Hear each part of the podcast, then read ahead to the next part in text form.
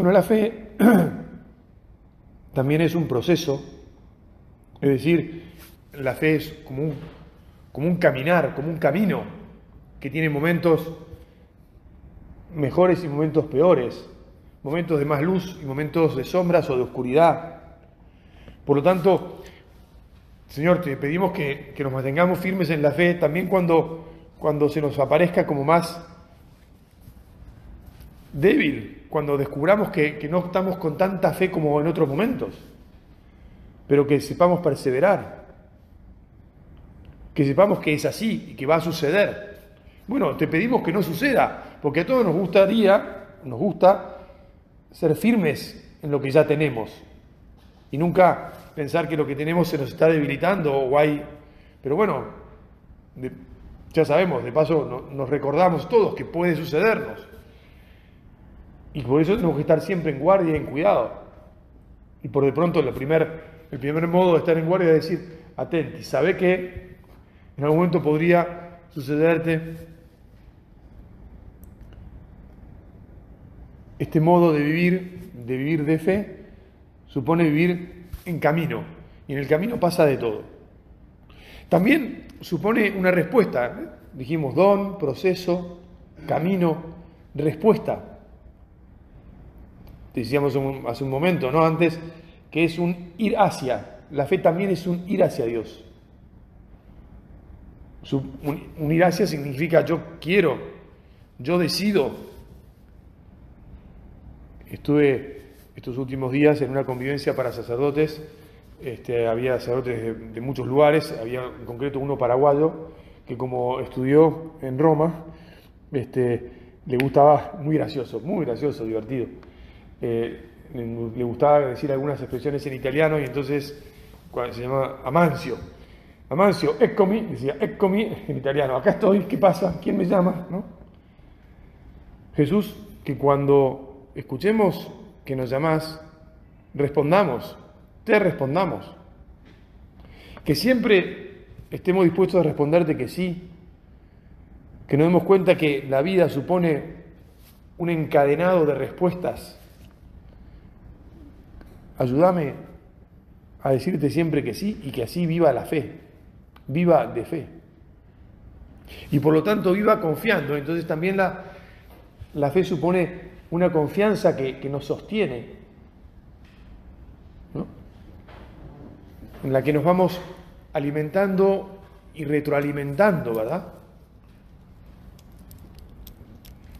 Y una fuerza, en definitiva, que nos mueve. Bueno, eh, la fe nos surge, en definitiva, también cuando nos damos cuenta de nuestra pequeñez cuando percibimos que estamos limitados. Los hombres que Jesús encontraba en su tiempo, como los de hoy en día, como nosotros, somos todos limitados.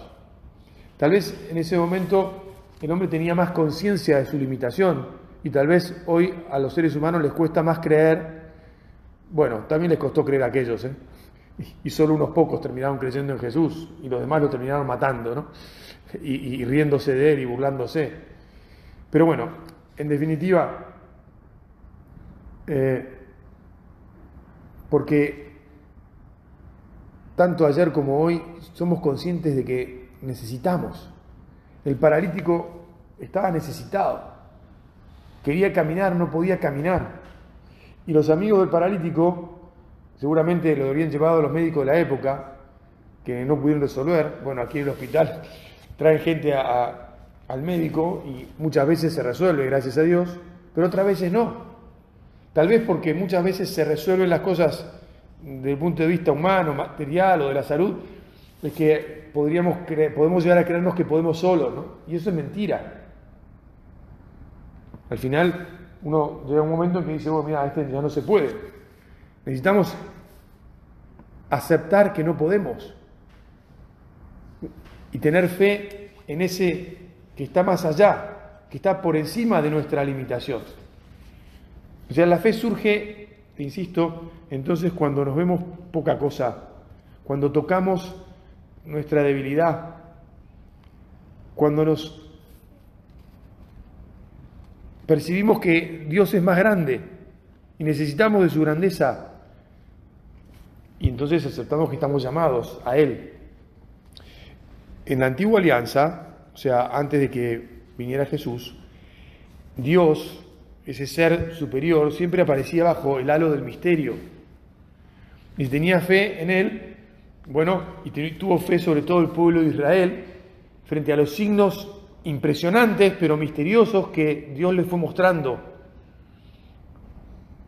a los patriarcas, uno a uno, a los profetas, paso a paso.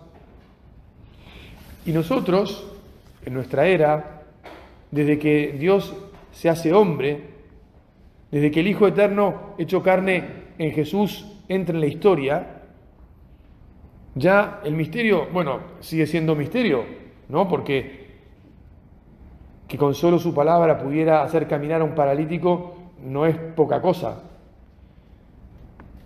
Pero también es enterarse o darse cuenta, o mejor dicho, es ver algo que, que está sucediendo ahí delante de los ojos, ¿no?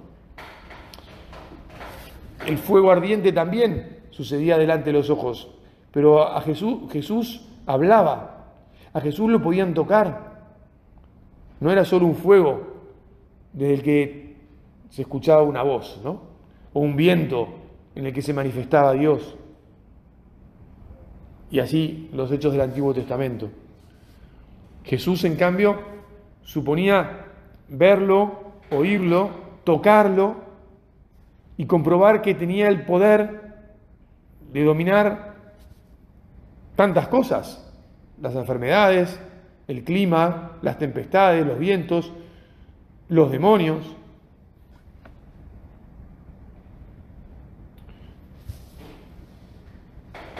Bueno, Señor, que no neguemos nuestra debilidad para que podamos confiar y creer más en vos. Que descubramos tu grandeza una y otra vez. Que aceptemos con fe humana lo que nos han transmitido tus milagros que no hemos visto, pero que también aceptemos los milagros que sí vemos hoy en día.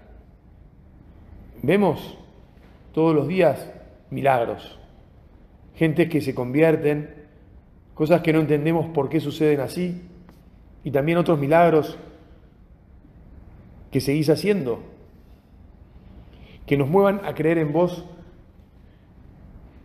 que la experiencia de nuestro de nuestra pequeñez y nuestra debilidad y la, y la experiencia de tu grandeza nos lleve a decir creo y quiero vivir de creer, que no es irracional, sino que al contrario, yo me atrevería a decirte, y con esto ya voy cerrando esta primera meditación, que, que no hay cosa más racional que la fe.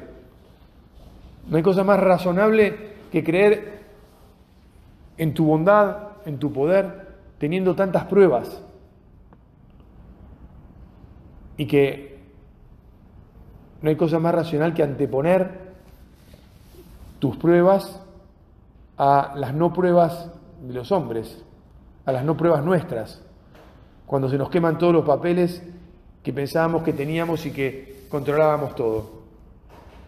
Esa ciencia que sigue siendo falible y que en profundidad la filosofía nos enseña que seguirá siendo falible siempre, porque es una característica propia de la ciencia misma, el que un conocimiento va siendo superado por el conocimiento que vendrá después y que por lo tanto demuestra que en realidad no era toda la verdad. Nosotros Jesús sabemos que el que es toda la verdad y es todo el poder y que supera cualquier poder humano y cualquier ciencia, sos vos. Bueno, Madre Santa, que sos la primera de los creyentes, la reina de todos los creyentes, ayúdanos a comprendiendo qué es este fenómeno de la fe, de la fe en tu Hijo, en tu Padre, en tu esposo, el Dios Espíritu Santo, nos lleves de, la mano a creer cada día más y por lo tanto a seguir por el camino que nos ha enseñado tu Hijo.